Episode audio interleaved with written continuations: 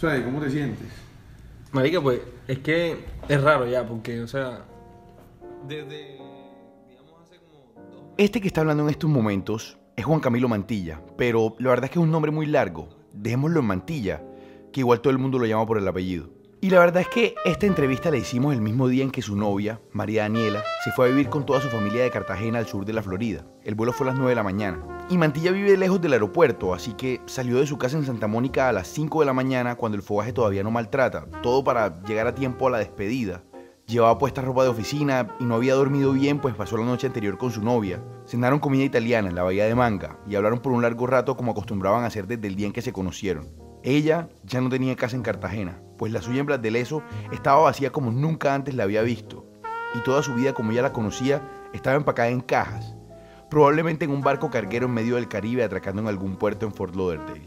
Y yo creo que esa última noche ni siquiera hablaron tanto de lo que iba a pasar el día siguiente, simplemente era el elefante en la habitación.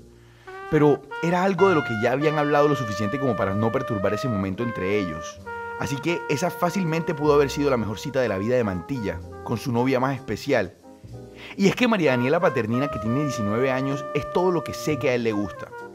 Es inteligente, es chistosa, tiene ojos negros y grandes, tiene labios gruesos, piel morena, tiene el cabello largo y castaño que se ondula en las puntas y una figura natural despampanante por la que muchas mujeres llegan a pagar hasta millones de pesos. María Daniela es consentida y Mantilla dice que no es muy paciente, cosa que no le gusta tanto, pero todas tienen que tener algún defecto.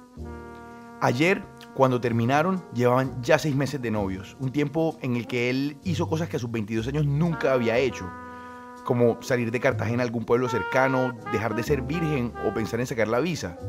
Sí, Mantilla fue virgen hasta hace cuatro meses, y la cosa es que desde los 15 Mantilla no ha dejado de tener novia.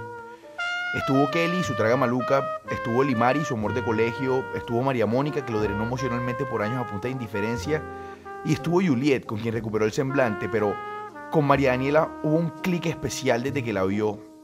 Uno que encendió un mantilla con un poco menos de miedo, un mantilla ligeramente más seguro.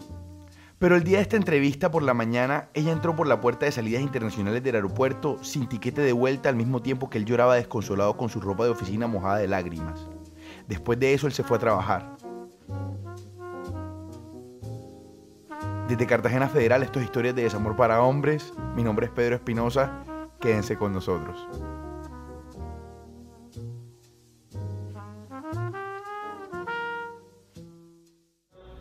no es por, por lo que hayamos vivido de pronto, sino porque ella ayer me demostró en cierta forma que ella me ha amado más que cualquier otra persona en, el mundo. Y por eso me derrito demasiado. A Mantilla le bastaron 212 días de conocer a María Daniela para decir eso. La vio por primera vez el 29 de noviembre del año pasado en una bienvenida para una amiga en común cerca de la clínica Madre Bernarda. Y cuando María Daniela llegó, no dejó indiferente a ninguno de los que no la conocían. Tenía una blusa amarilla, sin hombros, un poquito ombliguera y un jean azul oscuro y se veía de verdad espectacular. Mantilla, sentado justo frente a ella y sudado como casi siempre, la miraba anonadado. Eh, yo la vi, la saludé, me sonrió y, y yo quedé como, qué bonita y tal. Me llamas la atención. Pero yo no soy muy tan de acercamiento directo. Bueno, lo prefiero, pero el, digamos, me da culillo, las mujeres me intimidan. El tema de Mantilla y las mujeres se asemeja cuando falta un centavo para el peso. Es una cuestión de inseguridad, de temor a dar el paso definitivo, a veces para bien y a veces para mal. Para él es difícil lanzarse por un beso que anhela o terminarle a alguien y se le complica decir lo que siente si cree que va a terminar en alguna discusión. En general, desde que interactúa con mujeres siempre le ha tenido miedo al rechazo, pero también es insistente, o sea, no se queda quieto y tampoco se cierra nuevas oportunidades.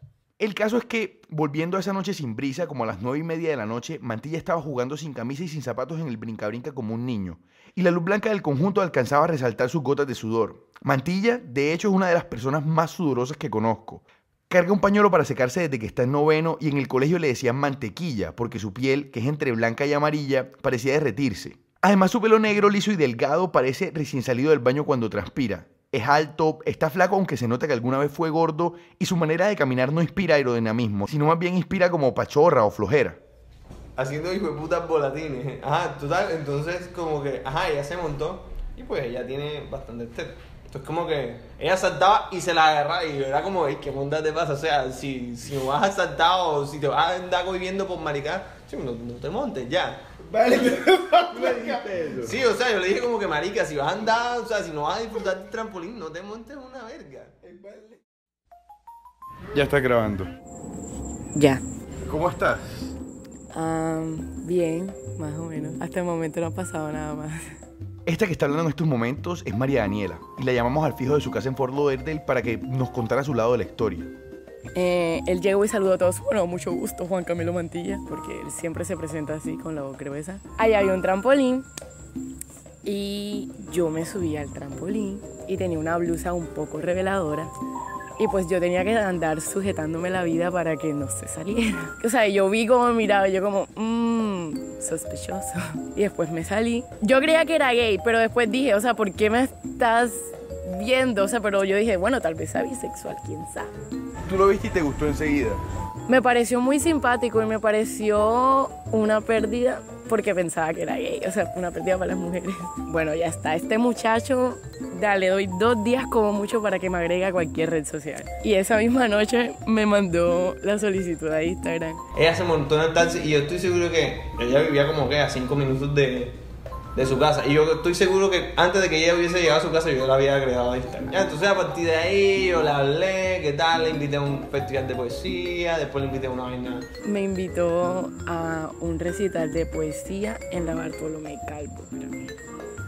Pero yo le dije que no. ¿Cómo fue el, el, el, el primer beso? No, tengo que decirte eso. Y yo recuerdo que ese día, hijo de puta, yo tenía que cumplir ganas de besarlas demasiado, hijo de puta, pero, pero ajá, el temor a la, a la mujer. Y él estaba como besándome la mejilla y acariciándome el pelo. Y yo, muchacho, pero bésame. Pero, o sea, se le veía el amague, pero no, no se lanzaba ya. Y yo, y yo ah, me estaba desesperando. ¿Tú por qué querías que no se lanzaba? ¿Cómo? No sé, o sea, yo pensé que le daba como pena. O sea, a mí, a mí me da mucha pena como besarme en público. Entonces supuse que a él también, pero, o sea, yo tenía ganas de que me besara y él aún así, no. Entonces, o sea, ya yo me iba a ir y él nada que me besaba. Y yo, Cristo purificado, por favor. Y entonces cuando me fui a despedir, Ah, tal, que no sé qué, que estés bien. Yo me iba a despedir y ella me da un pico, man. literal fue un piquito, o sea, fue un piquito, le di un piquito al despedirme. Ya como, o sea, no sé, sentí el temor en mí, yo abrí la puerta como, ajá, me bajé como con, con culillo y yo como, qué monda, man, o sea. Y, o sea, y él quedó como, ¿what? O sea, quedó muy, muy choqueado. No pensé nada como en tres segundos, literal. Píntate en un fondo blanco. Ese fue mi, mi cabeza. Y yo quedé como... Y se me reinició el cerebro. O sea, y se bajó así como, como sonso del carro y yo como que, ay Dios mío, soy la peor. O sea, yo cuándo iba a dar el primer paso, soy una lanzada. Y mi primo me comenzó a molestar. Que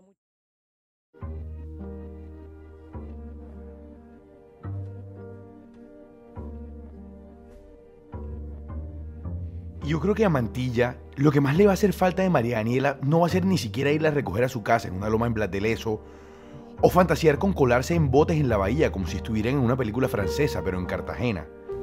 Todo está en que ella, no sé, me hizo sentir mucha confianza y con eso yo, digamos, salí mucho de mi zona de confort. Yo creo que en realidad el problema en estos momentos está en que no van a hacer más. Su vida juntos se acaba de acabar. No va a ser más él con ella. En estos momentos ya nada tiene sentido. Las últimas semanas, no sé, yo, yo me sentí demasiado, demasiado especial. Y eso que tuvimos, eh, el fin de semana antes tuvimos el problema triple de puta. Digamos que en mi cabeza yo ya sabía como que vamos a terminar y, y, y marica, o sea, disfrutemos estos últimos momentos. Y es que, bueno, ya hoy fuimos al aeropuerto y la vaina y como que todo se estuvo relajado hasta que el momento como que, hey, vamos a entrar a la sala. ¿Qué fue esa mierda, marica? Yo enseguida...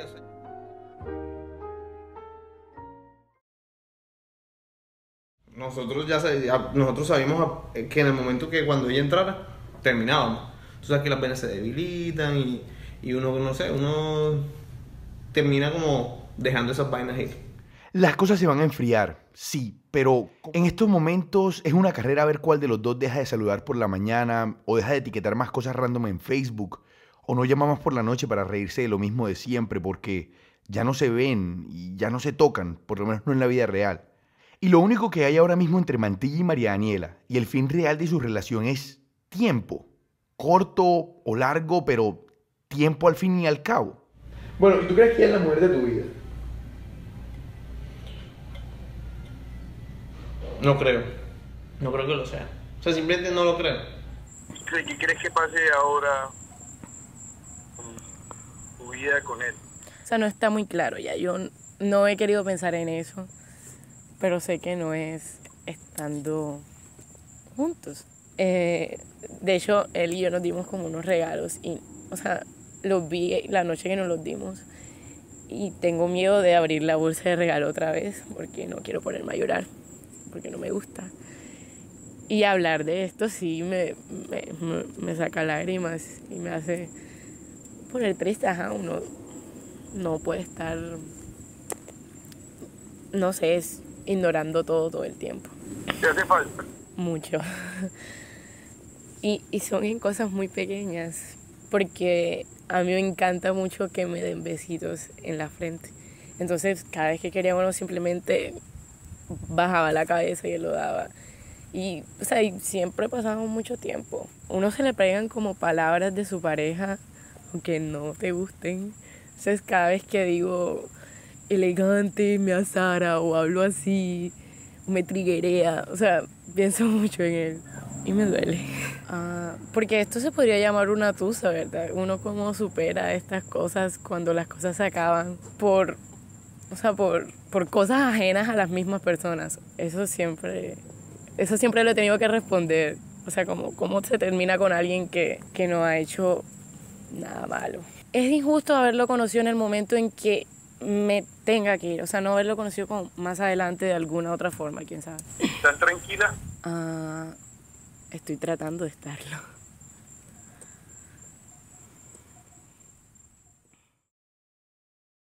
No le había dicho, hey, ¿quieres ser mi novia? Pero ya salíamos, ya nos besábamos y la vaina. Y a mí me pueden decir así, le pueden de- decir misa, pero ya éramos novios y me importó un culo.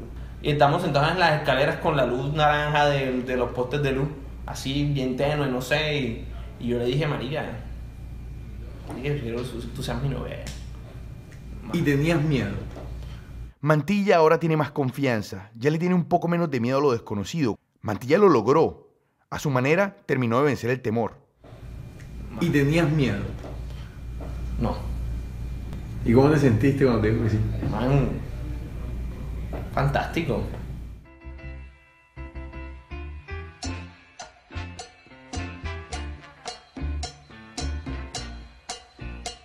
Historias de Desamor para Hombres es un podcast de la Casa de Cartagena Federal.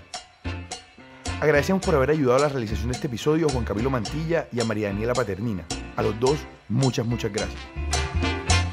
Sufro mucho al saber que no te has muerto y al mirar aquel retrato. En tu rostro yo comprendo la maldad